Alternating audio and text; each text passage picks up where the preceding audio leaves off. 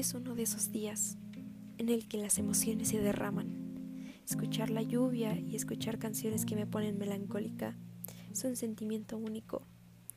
Este no solo es un podcast, es mucho más que eso. Tantas cosas que pasan en nuestra vida, buenas, malas, sorprendentes, y todas tan únicas y distintas.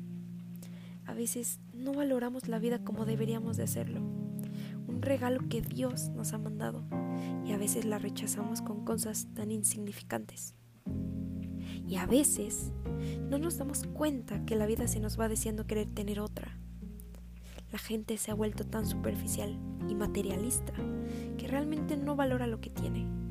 Simplemente tener vida en estos tiempos es de lo más preciado que hay.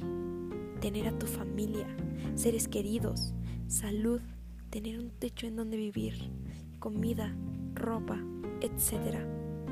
Tanta gente que no tiene lo que tienes y tú deseando cosas más allá de eso. Hay que aprender a disfrutar, a vivir, amar, crecer, caer y aprender. No todo lo que tienes ahora te durará para siempre.